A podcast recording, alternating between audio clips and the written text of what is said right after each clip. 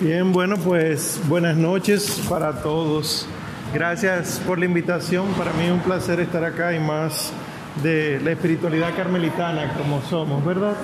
Espero que como consagrados que son quieran imitar a la Santísima Señora. Bueno, pues le puse este título a nuestro encuentro de hoy, Refugio de los Pecadores, porque yo no sé si ustedes se han dado cuenta de, los, de las letanías del Santo Rosario, las letanías de Loreto, que hay unos títulos muy peculiares. Uno entiende Virgen de las Vírgenes, Reina de los Ángeles, eso se entiende.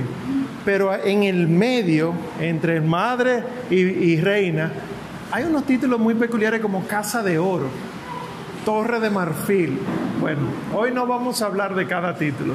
Hoy solamente quise tomar el de Refugio de los Pecadores porque de las características lamentables que trajeron consigo la decisión de Adán y de Eva fue el pecado original. Y todos nosotros hemos sido heridos por el pecado original y aunque como bautizados se nos perdonó el pecado, se nos borró ese pecado, la herida está. Es decir, piensen en el pecado original como una caída, que así es que siempre la iglesia lo ha descrito. Cuando tú te caes, que te fracturas un hueso, fácilmente se te enmienda el hueso, pero sigue el dolor. Tienes que esperar un tiempo en lo que baja la inflamación y demás. Este periodo de nosotros entre el bautismo y nuestra muerte es este periodo de convalescencia. Por eso en la salve se dice este valle de lágrimas. Aquí en esta tierra no estamos para gozar, se goza en el cielo. Y por eso la advocación de Nuestra Señora de la Bienaventurada Virgen María del Monte Carmelo, la Virgen del Carmen, es patrona y abogada de las almas del purgatorio. Fíjense que la Santísima Virgen María siempre intercede a favor de los pecadores y por eso hoy entonces hablaremos de ella como refugio de los pecadores. Básicamente, cuál es el rol de ella en la vida de todos los hombres. Aquí los hombres en este salón son cristianos, católicos, pero ella no está solo para los católicos, sino que ella fue entregada en la cruz como madre de todos los hombres. El hijo de una madre que la rechaza sigue siendo hijo de ella, tan hijo como el hijo que mucho la ama. La diferencia está en que el hijo que rechaza a su madre no disfruta de las bondades de su madre. A diferencia del hijo que sí la ama, que siempre ha estado con ella, siempre ha gozado con ella y por lo tanto es más fácil que el hijo que ama a su madre llegue a la santidad que el hijo que no ama a su madre. Porque de ella entonces nosotros tenemos que es refugio de los pecadores. Para empezar, así como una mariología rápida y, media resumida, ¿quién es esta señora? ¿Quién es María? Nosotros sabemos que, ¿verdad? Le, damos títulos, le veneramos, le, le, atribuimos características que se llaman advocaciones. Ella misma se ha aparecido, se llama eso apariciones. Ella misma ha manifestado mensajes, revelaciones. Pero en fin, ¿quién es ella? Uno puede decir que no hay nadie como ella. De todas las criaturas, ella es la máxima, en quien se ha cumplido toda la voluntad de Dios. Pero ¿cómo se demuestra todo esto? Pues lo primero es que deben tener pendiente que ella ha sido preparada desde siempre por Dios. Una de las cosas que uno lamentablemente ve en la televisión y oye de la gente es que María fue la seleccionada en ese momento, como que fue una tómbola y le tocó a ella. Y no es así. Era María desde siempre. ¿Qué? Y para muestra el libro del Apocalipsis. Esa famosa imagen de eh, una mujer vestida de sol con la luna bajo sus pies, ¿verdad? ¿Se acuerdan de esa imagen? Miren lo que dice el texto. Una gran señal apareció en el cielo. Una mujer vestida de sol con la luna bajo sus pies y una corona de dos estrellas sobre su cabeza. Lo conocemos aquí. Pero miren cómo sigue. Y apareció otra señal en el cielo. Hubo dos señales. Esta muy buena que fue primera y esta muy mala que es un gran dragón rojo. El dragón se detuvo delante de la mujer con M mayúscula en el Apocalipsis, que iba a dar a luz para devorar a su hijo en cuanto le diera a luz. Entonces se entabló una batalla en el cielo. Miguel y sus ángeles combatieron con el dragón. También el dragón y sus ángeles combatieron, pero no prevalecieron, y no hubo ya en el cielo lugar para ellos. Y fue arrojado el gran dragón, la serpiente antigua, el llamado diablo y Satanás, el seductor del mundo entero. Fue arrojado a la tierra y sus ángeles fueron arrojados con él. ¿Por qué les pongo esta parte del signo malo? Porque cuando uno piensa cuándo fue Satanás desterrado del cielo, Lucifer, fue en el principio. Y miren que la señal de la mujer vestida de sol está antes del principio. Esto es fuerte lo que estamos diciendo, porque probablemente conocemos esos dos textos por separado. Pero cuando lo vemos uno detrás de otro, tú te das cuenta de que la mujer que iba a quedar embarazada está en el plan de Dios desde antes de que los ángeles decidieran amar o rechazar a Dios. No sé ustedes, pero yo me engranojo cuando pienso en esto porque no es una cualquiera. Y también fue preparada desde siempre para ser madre. Esto es importante, sobre todo ahora en nuestros dos siglos, 20 y 21, donde la mujer no necesita tener hijos para ser completa. Son argumentos feministas, ¿verdad? Yo no tengo por qué tener muchachos para yo ser una mujer entera. Y probablemente alguno de ustedes estará pensando ahora mismo, y no es así. Y yo les digo, no, no es así. Tu ser mujer femenina no necesita ser madre pero porque eres madre, entonces se completa el ser mujer, no el ser femenina. Que incluso las que deciden no tener hijos como las consagradas, tienen hijos espirituales, que es promesa de Cristo. Quien deja su padre, su madre, sus hijos, su tierra por mí, tendrá más padres, madres, hijos y tierra en mi nombre. Y por eso ustedes ven que, por ejemplo, a San Pablo, sus, eh, las comunidades le, llamaban padre espiritual. Y por eso al párroco ustedes le dicen padre.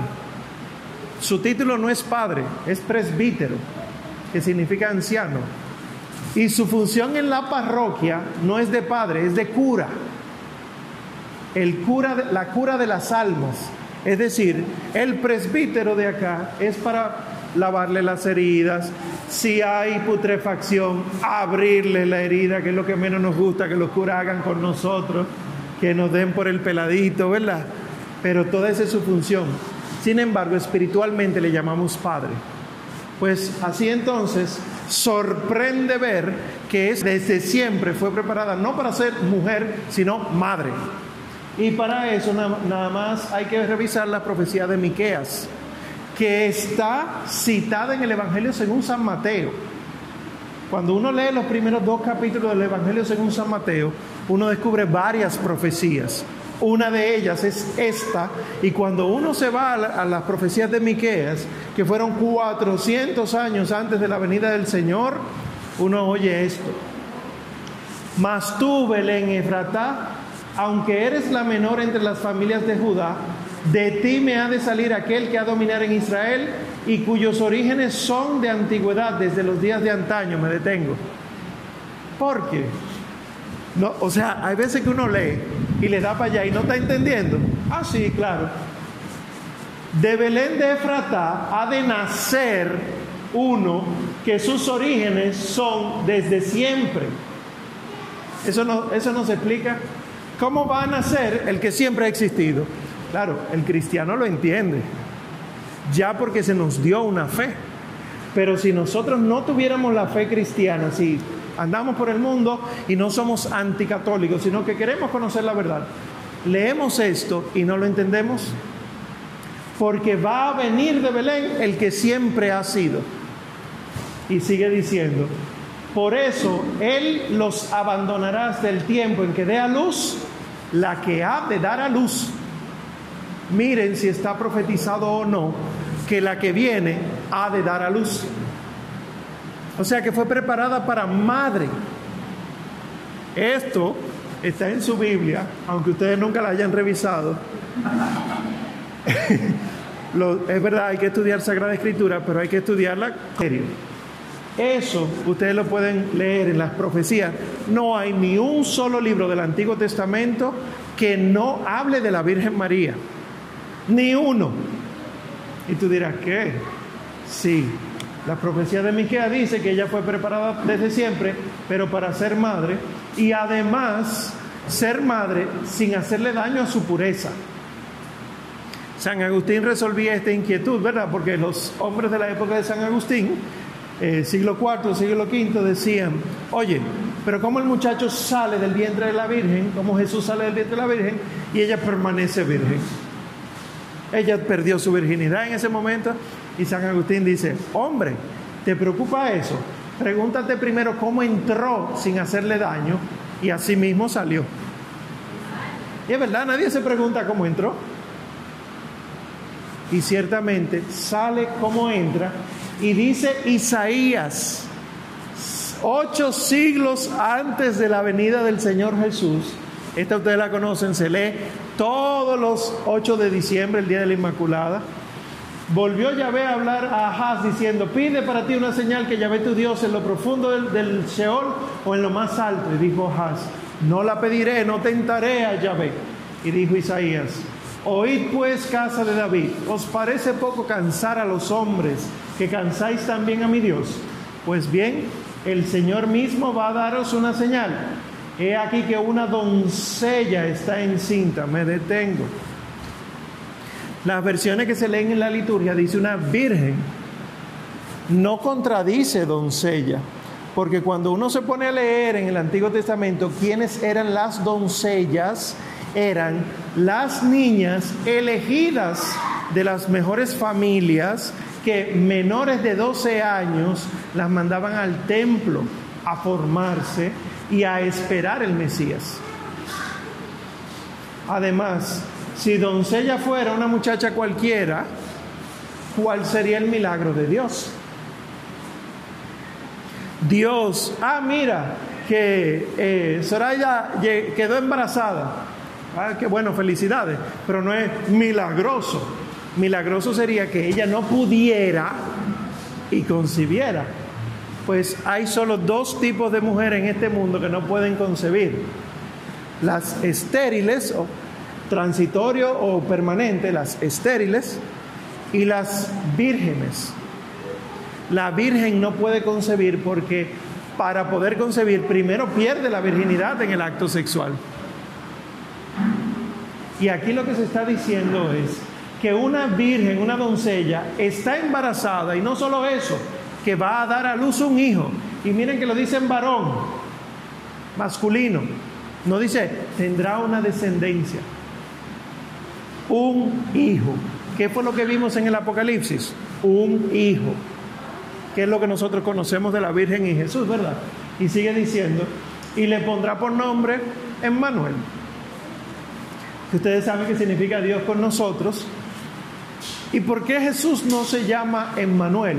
Él será llamado el Emmanuel. No es que su nombre es Emmanuel. Él es Jesús y Él es Emmanuel. Es decir, ¿cuándo ha estado Dios más cerca de nosotros? Cuando Jesús caminó en la tierra. Ah, pues ya no es el Emmanuel. Cuando Él en la Eucaristía entra en ti y tú te dejas poseer en el buen sentido de Él. Él es el Dios contigo. ¿Y quién es Jesús? El nombre Jesús quiere decir Dios salva. ¿Acaso ese Emmanuel que comulgas no es el Dios que te salva? Bueno, pues ahí está. Y les pongo este último versículo que es muy interesante. Cuajada y miel comerá hasta que sepa rehusar lo, lo malo y elegir lo bueno. Hay gente que cree que, bueno, eso es lo que él va a comer. No, no. Aquí está hablando cuajada de leche y miel. ¿Dónde ustedes han oído leche y miel en otra ocasión? En la misma Biblia. En la tierra prometida. Se le promete una tierra que manará leche y miel. Es decir, que ese chiquito prometido comerá de la leche y de la miel hasta que aprenda a discernir lo bueno y lo malo. ¿Qué pasa? Que cuando llegaron a la tierra prometida, no había leche ni miel. De hecho, todavía la están esperando. Ahora, había una de tierra, así como fue formado el hombre de la tierra del barro, de donde ya sí brotaba espiritualmente la leche y la miel. Era la Virgen María. Y por lo tanto, ahí está hablando de cómo él se iba a dejar amamantar de ella. Y esos son de los milagros hermosísimos que nosotros conocemos de cuando la Sagrada Familia es perseguida por, por Arquelao, por Herodes, sale corriendo hacia dónde? Egipto. Y después entonces vuelve a la tierra prometida, ¿verdad? Vuelve a, Israel. ¿Qué sucede en Egipto? Habrá que dar un viajecito para allá, pero cuando se ponen, uno se pone a buscar el tiempo que duró la Sagrada Familia allá, según la tradición, fueron cinco años. Que eso no es vengo ahora, sino que hubo que esperar que muriera Herodes, que perseguía al niño. Y en cinco años hay tantos relatos hermosos. Uno de ellos fue que sin llegada la Sagrada Familia a Egipto, amamantando a la Virgen Santísima al niño, el niño en un momento movió la cabeza y una gota de la leche de María cayó en el piso de la cueva donde estaban. Y que la cueva se forró de blanco, de un polvo blanco. Esa cueva existe todavía y esa cueva tiene ese polvo blanco. Y ese polvo blanco lo utilizan las mujeres de Egipto cuando no pueden dar el seno porque no pueden lactar, lo mezclan con un poquito de agua y se lo beben y automáticamente empiezan a producir leche. Eso es ella, la que emana leche y miel. Ella es la tierra. ¿De dónde fue formado Adán en el principio? De tierra. ¿Dónde se formó el nuevo Adán, Cristo? De esta tierra, del vientre purísimo de María. Y es decir, madre desde el principio, desde siempre, madre y virgen, pero para participar activamente en el plan de Dios. No es una observadora. Ella, su papel no es nada más, deja ver qué es lo que hace mi hijo, sino que uno escucha en Lucas 2, Simeón, el anciano, San Simeón, los bendice cuando llevan al niño al templo y dice a María su madre, este está puesto para caída y elevación de muchos en Israel y para ser señal de contradicción. Y a ti mismo una espada te atravesará el alma, a fin de que queden al descubierto las intenciones de muchos corazones. Será puesto como una bandera disputada, dice en otros lugares, es decir, un estandarte. ¿Cuándo es levantado? ¿Saben lo que es un estandarte? Es un palo que tiene una bandera que cuelga y se anda con eso para representar al ejército, lo que sea. Pues cuando el Señor Jesús cuelga como una bandera de esta en la cruz, en ese momento será levantado él como una bandera para que muchos caigan, muchos judíos, otros se levanten los difuntos y resuciten, pero miren lo que sucede en medio de eso, que una espada le atravesará el alma a María, ¿En qué momento de los evangelios una espada, una lanza atraviesa el pecho de alguien? El de Cristo. Pero entonces está tan unido el corazón de la Virgen al corazón del Señor que siendo atravesado Él, es ella que recibe el dolor. ¿Cómo así? Claro, porque Él estaba vivo o muerto cuando le atraviesan el corazón. Muerto. Entonces, alguien tenía que sufrir ese dolor, ella. Y por eso el que busca el Inmaculado Corazón de María siempre se encuentra con el Sagrado Corazón de Jesús. Siempre. No hay quien busque a la Virgen Santísima que termine perdido. Y ya veremos por qué. Entonces, este es como, como un resumen de Mariología y concluyo con esta idea. Ella es la nueva y definitiva Eva. Cuando uno lee el libro del Génesis capítulo 3, ¿verdad? Que empiezan las condenas, serpiente, mujer y hombre, entonces dice, entonces ya ve Dios, dijo la serpiente, por haber hecho esto, maldita seas entre todas las bestias y entre todos los animales del campo. Enemistad pondré entre ti y la mujer, entre tu linaje y su linaje Él te pisará la cabeza mientras acechas tú su calcañar. Me detengo. Enemistad entre el linaje de uno y de otro, pero dice, Él te pisará la cabeza. Ese, eh, ese pronombre que tú dices, bueno, es el linaje, cuando ustedes se van al hebreo original, ustedes descubren que la traducción no es linaje, sino descendencia. Pero diciendo descendencia en femenino, en hebreo, ahí dice él. Es como que nosotros lo dejáramos en español, pondré enemistad entre tu descendencia y la suya, él te pisará la cabeza. Gramaticalmente no tiene sentido en español así, por eso se pone linaje. Pero en hebreo, que los padres de la iglesia se sorprendieron de eso, no entienden por qué está en, en, masculino. Nosotros sí sabemos por qué está en masculino. ¿Quién fue el primero que fue creado? Adán y luego Eva. Por lo tanto, Adán debería ser el más importante. Por lo tanto, en la condena a Adán es que debería dársele una promesa.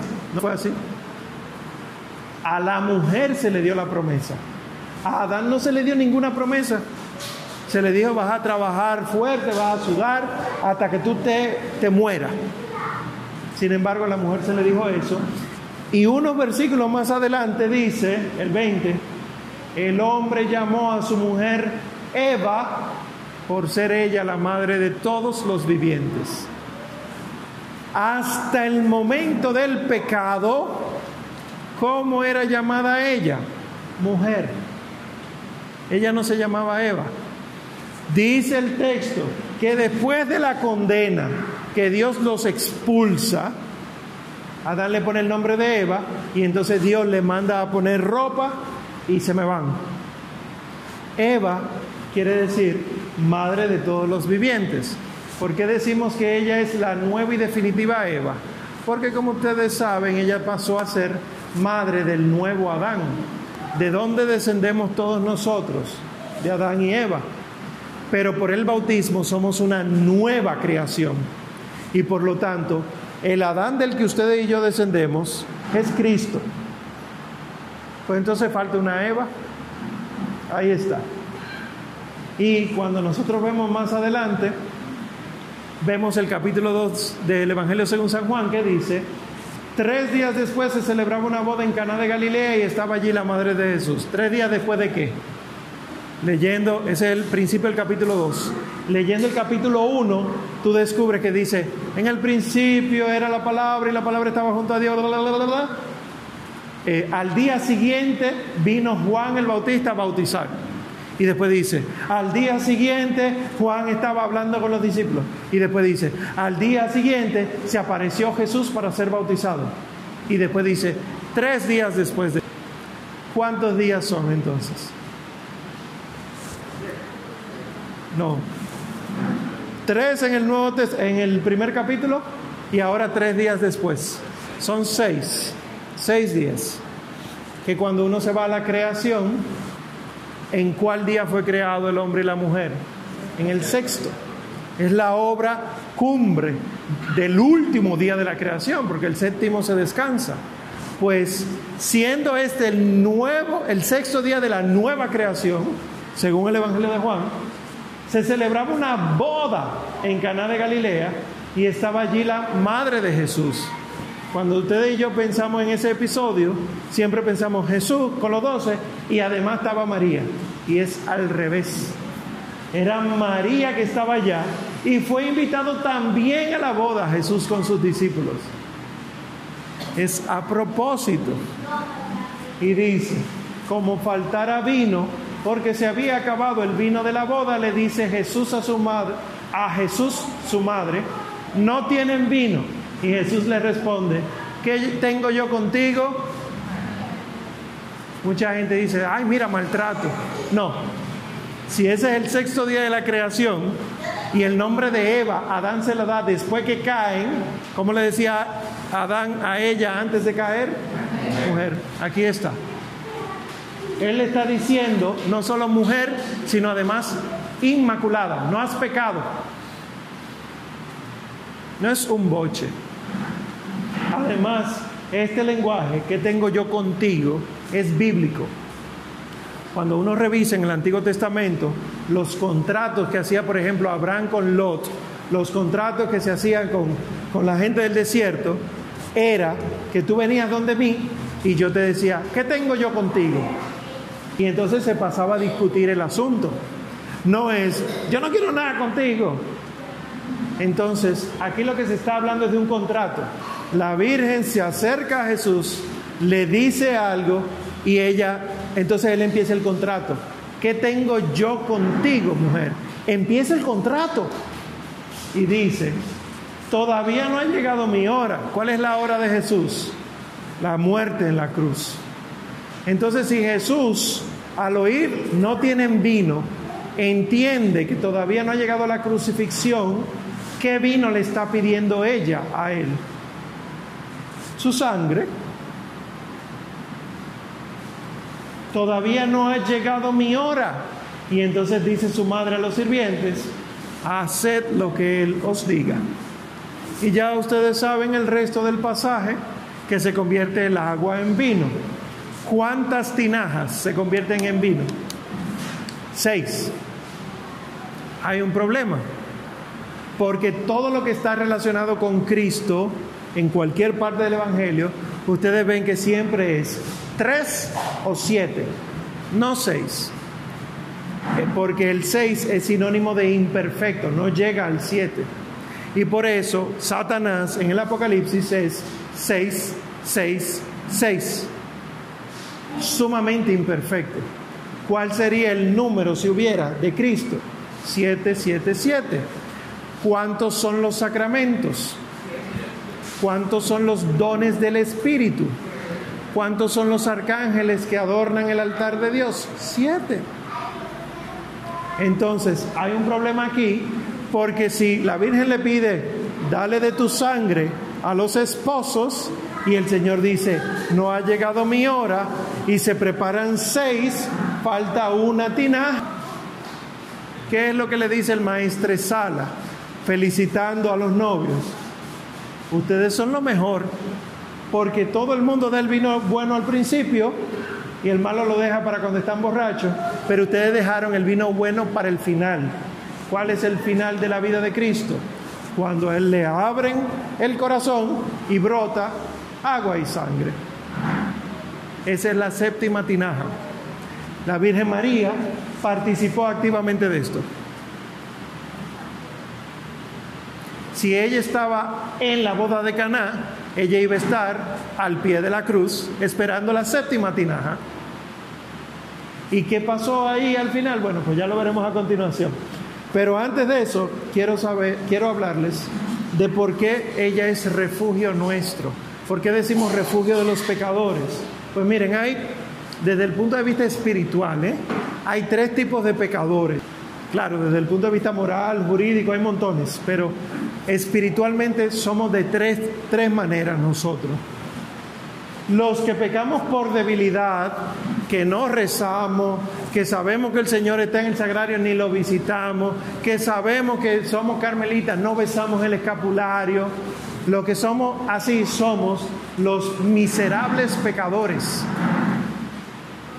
Que eso, si ustedes leen las oraciones de la Virgen María, muchas oraciones dicen, te pedimos nosotros, miserables pecadores, que atienda nuestras súplicas. El miserable pecador es el pecador que peca porque no cuida su fe. Ese es uno de los pecadores. Otro es el que se instala en el pecado. ¿Qué es eso?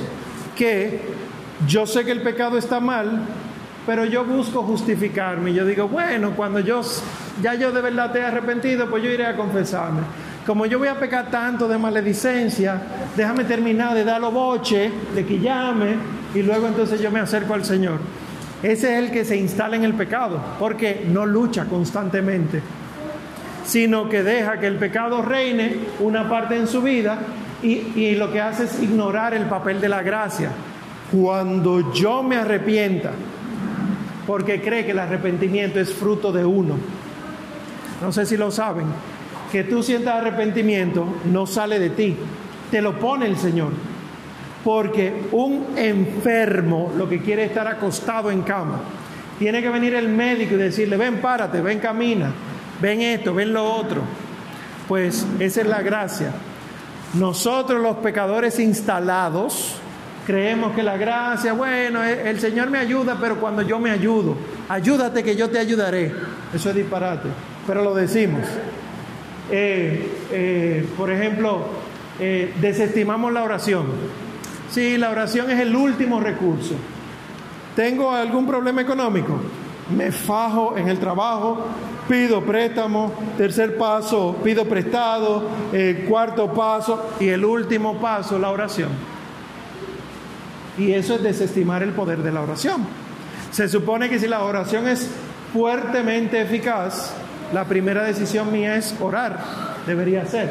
Bueno, y por eso entonces caemos en la tibieza espiritual y duramos mucho tiempo en pecado mortal. ¿Hace cuánto tiempo de tu última confesión? Tres meses, cuatro meses. Estamos mucho tiempo en pecado mortal. ¿Cada qué tiempo debería ser la confesión? La iglesia no pone días. Lo que sí es comulgar al menos una vez al año por Pascua. Lo que quiere decir que al menos para Pascua tú tienes que estar confesado. Pero lo que los santos recomiendan es, recomiendan es una confesión cada dos semanas. ¿Qué? Porque pues, tú dirás, pero qué pecador. Pero sentado aquí en un tema católico, probablemente ya hemos pecado de pensamiento. Y estamos aquí reunidos en el nombre del Señor. El justo peca siete veces al día. Los santos recomiendan eso. Entonces, no durar mucho tiempo eh, en pecado mortal. Sin embargo, ya estamos instalados en el pecado. Y el tercer tipo de pecador es el pecador endurecido.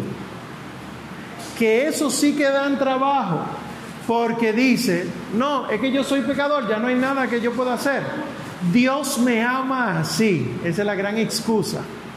Y Dios no te ama pecador, Dios te ama y eres un pecador. Pero Él no quiere que tú seas pecador. Entonces, no solamente cometemos el pecado, sino que hasta lo justificamos. Yo soy así, mal hablado. Es cuestión de mi carácter. Ah, sí, es temperamento, es carácter, es personalidad. Entonces ahí Dios no puede cambiarte. Entonces Dios no es omnipotente. Dios no es todopoderoso porque no puede cambiarte a ti. Y qué fuerte cuando es así. Y hasta eh, evitamos que la gente nos corrija. Nos vamos poniendo así y vamos abandonando la comunidad. Porque yo no admito que me estén corrigiendo. Yo prefiero la homilía del Padre que es pasándome la mano. Vas bien, sigue así. Pero cuando el Padre se mete en asuntos en lo que yo sé que yo estoy mal, ay, a mí no me gustó la homilía de hoy. Porque eso no se queda más en lo personal. Entonces, sabiendo cuáles son los tipos de pecadores, nosotros tenemos que saber que Dios no quiere la muerte del pecador. Lo dice Ezequiel. En cuanto al malvado, si se aparta de todos los pecados que ha cometido, observa todos mis preceptos y practica el derecho y la justicia, vivirá sin duda, no morirá. Ninguno de los crímenes que cometió se le recordará más vivirá a causa de la justicia que ha practicado. ¿Acaso me complazco yo en la muerte del malvado, oráculo del Señor Yahvé, y no más bien en que se convierta de su conducta y viva? Está claro. Dios no te hizo pecador. El pecado lo metió Satanás con Adán y Eva. Incluso Dios te quiere tan poquito pecador que te manda a su Hijo, que es el mismo Dios, para salvarte. Pues como Dios no quiere la muerte del pecador, la Señora, la Virgen Santísima, es modelo para reparar las imperfecciones espirituales. Nosotros estamos, si amamos a la Virgen como decimos que la amamos, ¿verdad? Porque nos consagramos, porque pertenecemos a una espiritualidad, mariana, etc. Nosotros estamos en el corazón de María, ¿verdad? En el mismo corazón donde primero se concibió el Señor Jesús. San Juan Crisóstomo dice, para que la Virgen concibiera en su vientre al Hijo de Dios, primero tuvo que haberlo concebido en su corazón. Es decir, debió haber esperado con fe al Hijo de Dios. Y ahí donde estaba el Hijo de Dios, ahí estamos tú y yo. Y no solamente eso, sino que ella es medicamento inmaculado contra la enfermedad del pecado. Lo que siempre nos hiere es el pecado. ¿Dónde hay alguien sin pecado? María, inmaculada. Por eso su corazón se llama inmaculado. Piensen lo siguiente, algunos, a mí me enseñaron, pero es teología protestante eso, ¿para qué yo voy a ir donde la secretaria si yo puedo ir directamente donde el jefe, que es Jesús?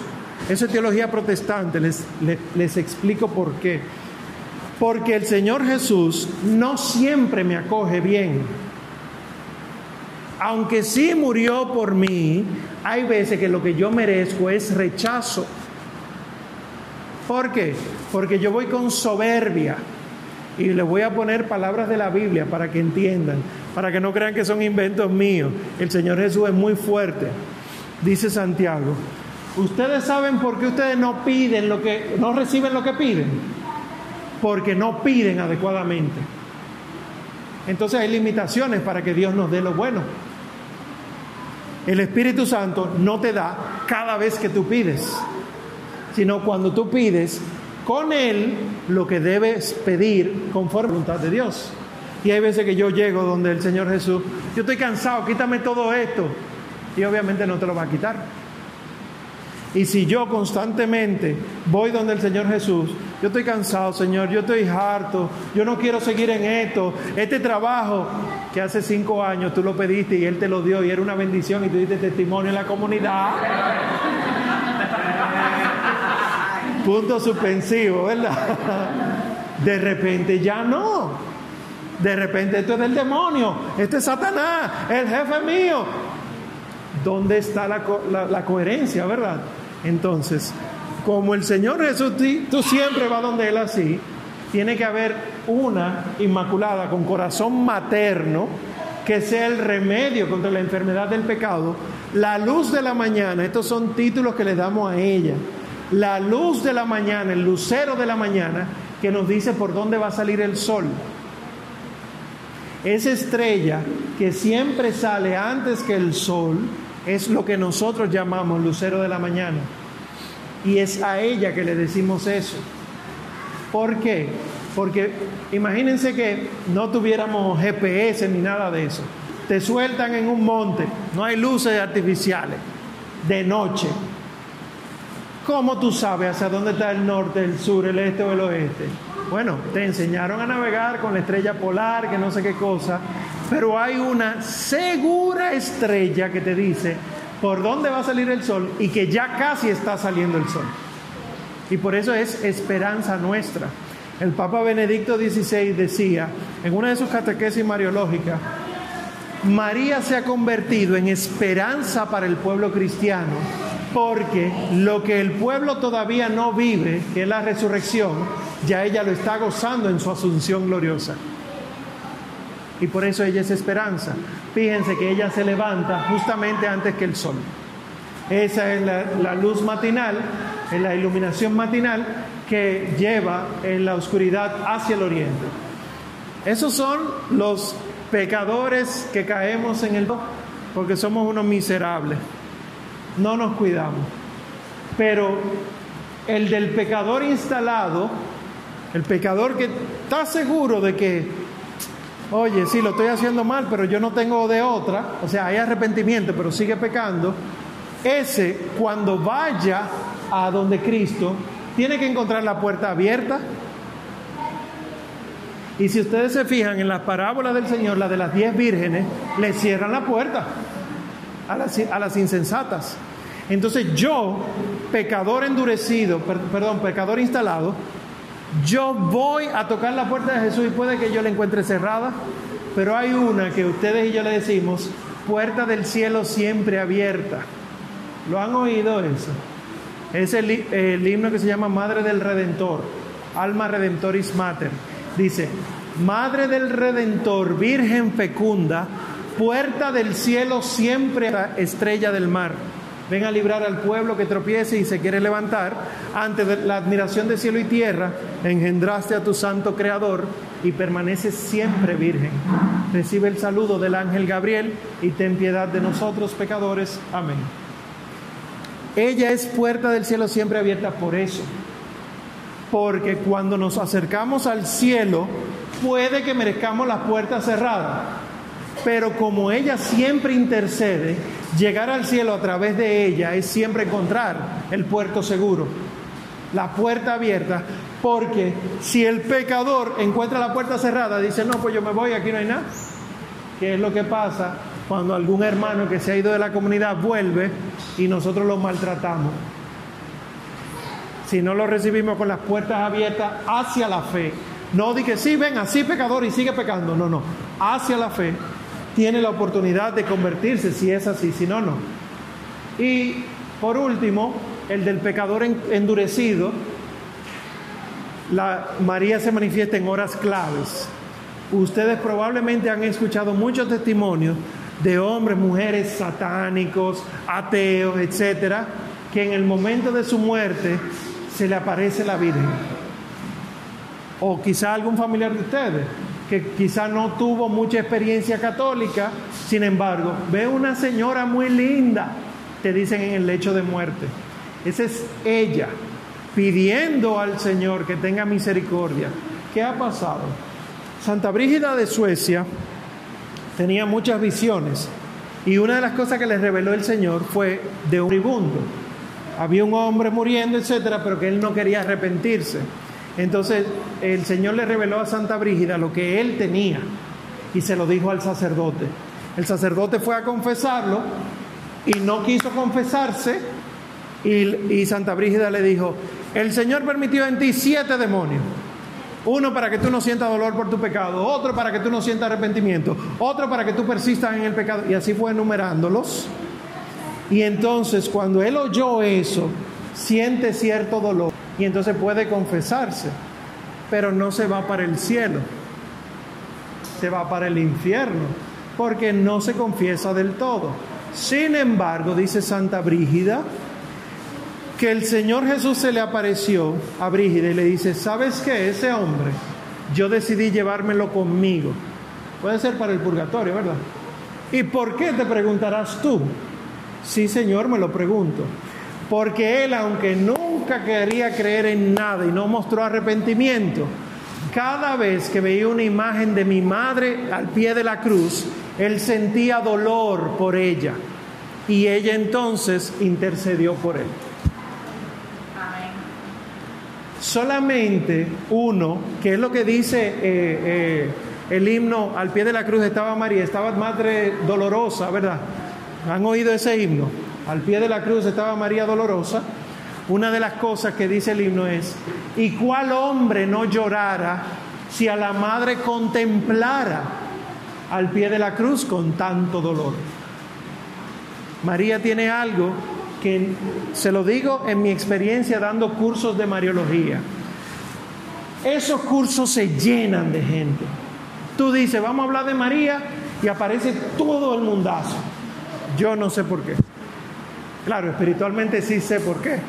No es de que una mejor publicidad, no es que estamos pagando, no, es que la madre atrae y tú puedes encontrar hombres bien enamorados de María que terminan convirtiéndose a Cristo por eso. Porque María entonces pasa a ser ese puerto en los momentos clave de la vida, los momentos más necesarios. ¿Y por qué eso tenemos que entenderlo esta noche? Y casi acabo. Porque nosotros deberíamos tener una actitud hacia ella. ¿Qué cristianos somos nosotros si no somos marianos? Es una buena pregunta, ¿eh? Porque cuando a mí me educaron en la fe, a mí me dijeron Cristo, Cristo, Cristo, Cristo, Cristo. Y cuando yo me acerqué a la Virgen, era la secretaria del jefe. ¿Para qué yo tengo que ir donde ella? ¿Qué es lo que pasa con la intercesión de los santos? ¿Para qué yo tengo que pedirle tanto a Santa Teresa de Jesús? si yo hablo con Jesús, si yo hablo con el Espíritu Santo, si yo puedo hablar con el Padre. Padre nuestro que estás en el cielo, yo no digo Teresa de Jesús que le diga al Padre nuestro que está en el cielo. Pero si somos capaces de decir, tú me dices a mí, ay Omar, ora por mí para que yo consiga un trabajo. Y yo lo que soy un sucio pecador que no sabe orar bien, y tú confías en mi intercesión. ¿Te imaginas que yo fuera inmaculado y que hubiera concebido al Hijo de Dios? La intercesión mía fuera más perfecta. Bueno, pues, ¿cómo debemos ser con María? Amarla como Jesucristo la ama. ¿Y cuánto es eso? ¿Ustedes creen que el que legisló el cuarto mandamiento, honrarás a tu padre y a tu madre, no honraría perfectamente ese mandamiento? No ha habido nadie que cumpliese el cuarto mandamiento tan perfectamente como él y la honrara tan perfectamente como a ella la honró. Por lo tanto, ustedes ven al pie de la cruz, Jesús viendo a su madre y junto a ella el discípulo a quien amaba le dice a su madre, mujer ahí tienes a tu hijo, luego dice al discípulo ahí tienes a tu madre y desde aquella hora el discípulo la acogió en su casa. La honró tanto que no la dejó viuda de San José y además sin hijo, sino que la dio en una casa. La casa no de Pedro, no de Andrés, no de Santiago, de Juan el más joven y el único que había escuchado los latidos del Señor Jesús. ¿Recuerdan el episodio de la última cena? Que Juan se recuesta sobre el pecho del Señor y le pregunta, ¿quién te va a entregar, Señor? El único de los doce que escuchó el corazón sagrado latiendo fue Juan. Y como Juan, joven, conoció perfectamente cómo late el corazón de Jesús, ¿a quién le van a dejar a su madre? A Juan. Y por eso uno lo ha escuchado de prédicas, pero realmente es de la iglesia. San Agustín, San Juan Damasceno, etc. Si quieres recibir al Señor Jesús en tu corazón, debes llevarte a María a tu casa. No puede haber un buen cristiano que rechace a María, porque estaría rechazando al mismo Señor Jesús. También deberíamos reconocerla como dichosa entre todos. Ella misma dice de sí, me llamarán bienaventurada todas las generaciones, ¿verdad? Pero yo quiero detenerme en Lucas 11, que ustedes escuchan que una mujer en medio del, tumulto le vocea al Señor Jesús, le grita, Dichoso el seno que te llevó y los pechos que te criaron, alabando a la Virgen María. Y el Señor Jesús dice, dichoso más bien lo que oyen la palabra de Dios y la guardan. Es decir, María no fue dichosa porque quedó embarazada. María fue dichosa porque creyó en su corazón que quedaría embarazada de Dios y daría al mundo a Dios. Es decir, ella es dichosa porque conoce la palabra de Dios y la guarda. Tercero, invocándola como la reina madre. Aquí nos atacan mucho. ¿Qué que María reina? Que María coronada. ¿De dónde ustedes sacan eso? Está ahí en la Biblia. Pregunta que se, celebrará dentro de poco. El Señor Jesús es rey del universo. Pero díganlo como que se lo creen, ¿verdad? El Señor Jesús es rey del universo. Entonces miren lo que dice eh, Primera de Reyes 2. Entró Betsabé, la mamá de Salomón, donde el rey Salomón para hablarle acerca de Adonías. Se levantó el rey, una cosa para que vayan entendiendo. Ustedes que han visto series de reyes, de tronos y demás disparates, ustedes ven que donde está el rey en su trono es un salón vacío, no hay sillas y el único que está sentado es el rey. Y cuando alguien va a pedirle algo al rey, el rey no se pone de pie por nadie. Miren aquí. Betsabe entra, se levanta el rey, fue a su encuentro y se postró ante ella. No hay nadie como el rey, pero la mamá del rey está por encima de él. ¿Entienden? Entonces, ella no es secretaria de él. Ella es la mamá de él. Y sigue diciendo el texto. Y se sentó después el rey en su trono, Pusieron un trono para la madre del rey y ella se sentó a su derecha. No, no, no creemos esto porque no leemos. En, en Israel, Israel tenía a Dios como rey, pero el pueblo se dejaba por cualquier cosa y en un momento le gritan a Samuel, queremos un rey. Y Samuel se molesta, profeta. Y Dios le dice, oye, dale el rey, que no es a ti que te rechazan, es a mí, porque Dios era el rey. Y como es a mí que me rechazan, le daré un rey con el que no van a estar a gusto y van a tener que pagar por eso, Saúl.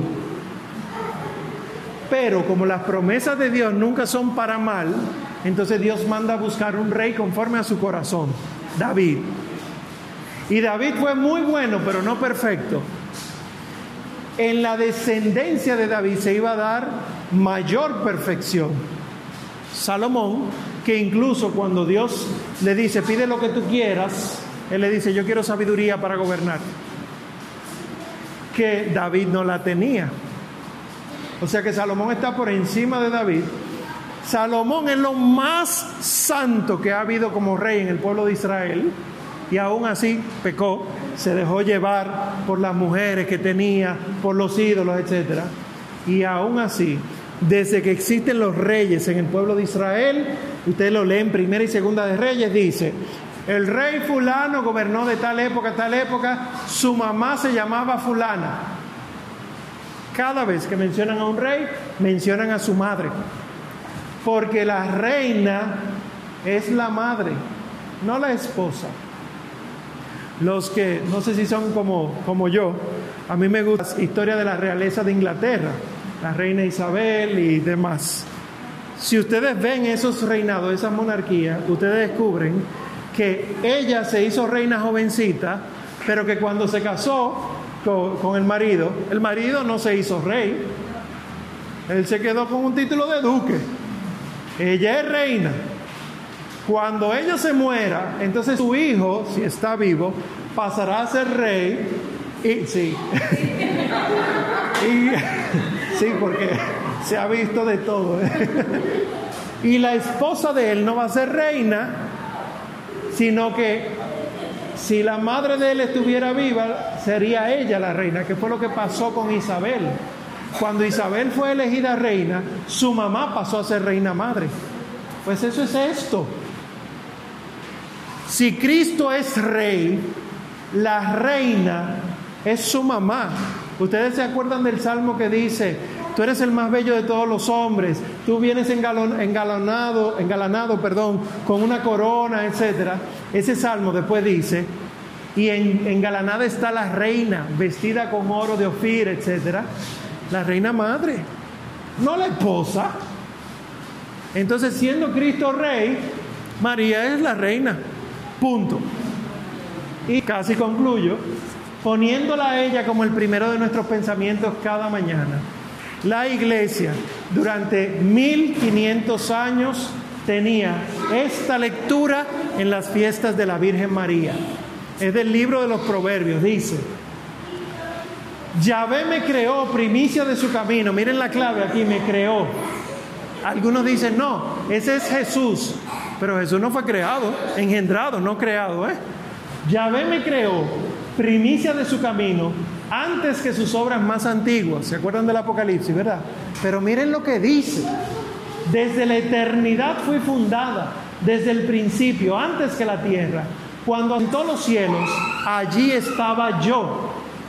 Me detengo ahí. Bueno, sigo. Yo estaba ahí como arquitecto. Ahí me detengo.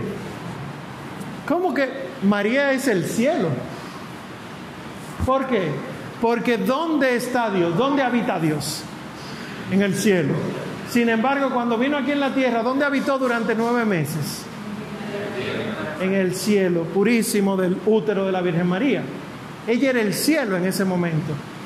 Y ella ahí, teniendo ella a Dios dentro, ella era como arquitecto ¿De quién tomó carne y hueso Jesús? Ella era su arquitecto. Y era yo todos los días su delicia, jugando en su presencia en todo tiempo, jugando por el orbe de su tierra, y mis delicias están con los hijos de los hombres. Ese título se lo da Jesús a sí mismo, el Hijo del Hombre. Quiere decir que ella estaría con todos los que se hacen como Cristo por el bautismo. Y por último, refugiando el Inmaculado Corazón. Un verdadero cristiano tiene que refugiarse en el Inmaculado Corazón. Cuando la Virgen Santísima en 1917 se aparece en Fátima a tres pastorcitos, en un momento, en la aparición de junio, empieza a hablar con, e, de enfermos y luego entonces Sor Lucía o Lucía, la niña, dice, quisiera pedirle que nos llevase al cielo. ¿Por qué? Porque ellos acababan de ver el infierno y nadie quiere ir para allá, ¿verdad? Y la Virgen le dice, sí, a Jacinta y a Francisco lo llevaré en breve. Efectivamente, no duraron ni un año y se murieron. Pero tú te quedarás algún tiempo más. Jesús quiere servirse de ti para darme a conocer y amar. Quiere establecer en el mundo la devoción a mi inmaculado corazón. A quien le abrazare, prometo la salvación. Y serán queridas sus almas por Dios como flores puestas para mí, para adornar su trono. Y pregunta la niña, de nueve añitos, me quedo aquí solita. Y la Virgen le dice, no, hija, y tú sufres mucho por eso, no te desanimes, nunca te dejaré. Mi inmaculado corazón será tu refugio y el camino que te conducirá a Dios. Y aquí nos damos cuenta de que el verdadero creyente, quien tiene a María como madre, como reina, como primero de sus pensamientos, nunca está solo en la batalla contra el pecado. Y por eso dice entonces los santos, y concluyo con esta idea, a quien Dios quiere hacer muy santo, lo hace muy devoto de la Virgen María. Ustedes tienen o pertenecen a una espiritualidad mariana. Las otras congregaciones, aunque obviamente se llaman a María porque son católicas, no tienen a María como madre espiritual. Solo los carmelitas la tienen. Ustedes, ustedes tienen a María tan cerca que ella les dio a uno de los superiores, a San Simón Stock, su ropa, su hábito, el escapulario, y prometió ver si ustedes liberados del fuego del purgatorio, del fuego del infierno y del purgatorio si usaran adecuadamente el escapulario y vivieran adecuadamente la espiritualidad. O sea que ustedes acá, esta juventud carmelitana, debería amar tanto, tanto a Nuestra Señora del Carmen que se pierdan en ese corazón de ella. Y así cuando haya problemas, cuando haya dudas, acudir a ella y así estar siempre con ella. Y por eso quiero acabar con una oración que se atribuye a San Bernardo, que me gustaría que la rezásemos juntos, si, si, si ustedes quieren conmigo. Es el, el memorar en latín, ¿verdad? En español dice acordaos. Decimos, acordaos, oh piadosísima Virgen María, que jamás se ha oído decir que ninguno de los que haya acudido a vos, implorando vuestra asistencia y reclamando vuestro socorro, haya sido abandonado de vos. Animado con esta confianza, a vos también acudo, oh Virgen Madre de las Vírgenes, y aunque gimiendo bajo el peso de mis pecados, me atrevo a comparecer ante vuestra presencia soberana. No desechéis, oh purísima Madre de Dios, mis humildes súplicas, antes bien, acogedlas benignamente. Amén. En el nombre del Padre y del Hijo y del Espíritu Santo. Amén.